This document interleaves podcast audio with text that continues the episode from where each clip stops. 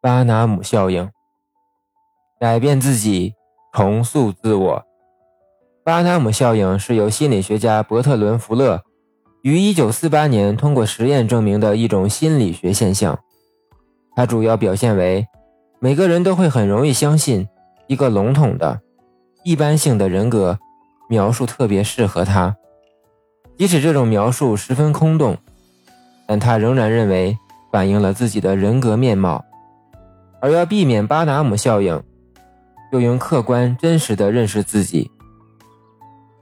台湾亚都丽志饭店总裁严长寿曾经建议年轻人在考虑下阶段要干什么时，首要之务就是先认识自己，尤其要有勇气去面对自己。在认识自己之后，接下来再认识职场，因为随时都有面临失业的一天，所以每个人在职场上最大的保障就是随时要接受考验、挑战，保持进步。为什么会有巴拿姆效应的产生？其本质就是大多数人没有客观地认识自己，让自己卷入了一个空洞的城市之中。能准确地剖析自己，给自己定位的人，往往也能把自己放在一个准确的位置上，在职场这个无形的战场中步步为营，势如破竹。而对自己的认知处于模糊阶段的人，往往更容易相信一些大众化的描述。不去深究自己不同于别人之处，自己也就无法在职场中发挥自己的优势，让自己在千军万马中脱颖而出，节节胜利了。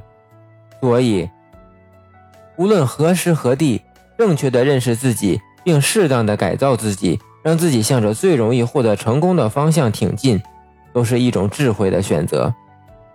只有很好的认识自己，知道自己的长处和不足，扬长避短。才能让你在职场中如履平地。如果只有抱着当一天和尚撞一天钟的心态，在职场中混日子，那么你通向成功的道路可谓是渺茫的。认识自己，才能把握自己的命运。一个人能认识自己，反省自己，舍弃一些不合时宜的理念，改造自己，扩大自己的视野，他的未来就会值得期待。想要获得成功，一定要先认识自己。但认识自己不像照镜子那样简单，它是一个过程，需要勇力和信心。我们应该正确认识自己，因为你能自助，天才能助你。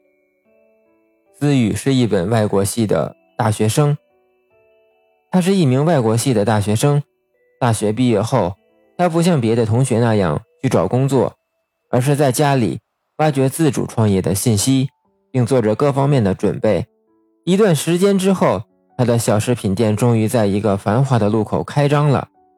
尽管他很努力地采取各种措施吸引顾客，可是他店里的生意一直不好，有时候甚至入不敷出。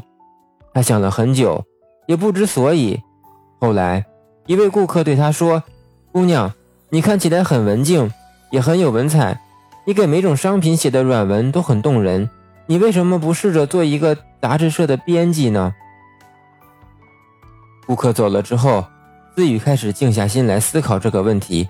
他终于明白自己的优势在文字把握上，而自己却一直缘木求鱼，没有正确认识自己。自己一直认为自己是个做生意的料，不肯接受别的工作，想要在这条不适合自己的路上走下去。缺少的就是改造自己思想的魄力。想明白之后，他迅速做出改变，将这家店转让，重新找了一份时尚杂志编辑的工作。在新的工作岗位上，他发挥自己敏感而出众的文字优势，在这个职位上可谓是如鱼得水。看着杂志上自己写出的文章越来越受欢迎，他心里有着说不出的高兴。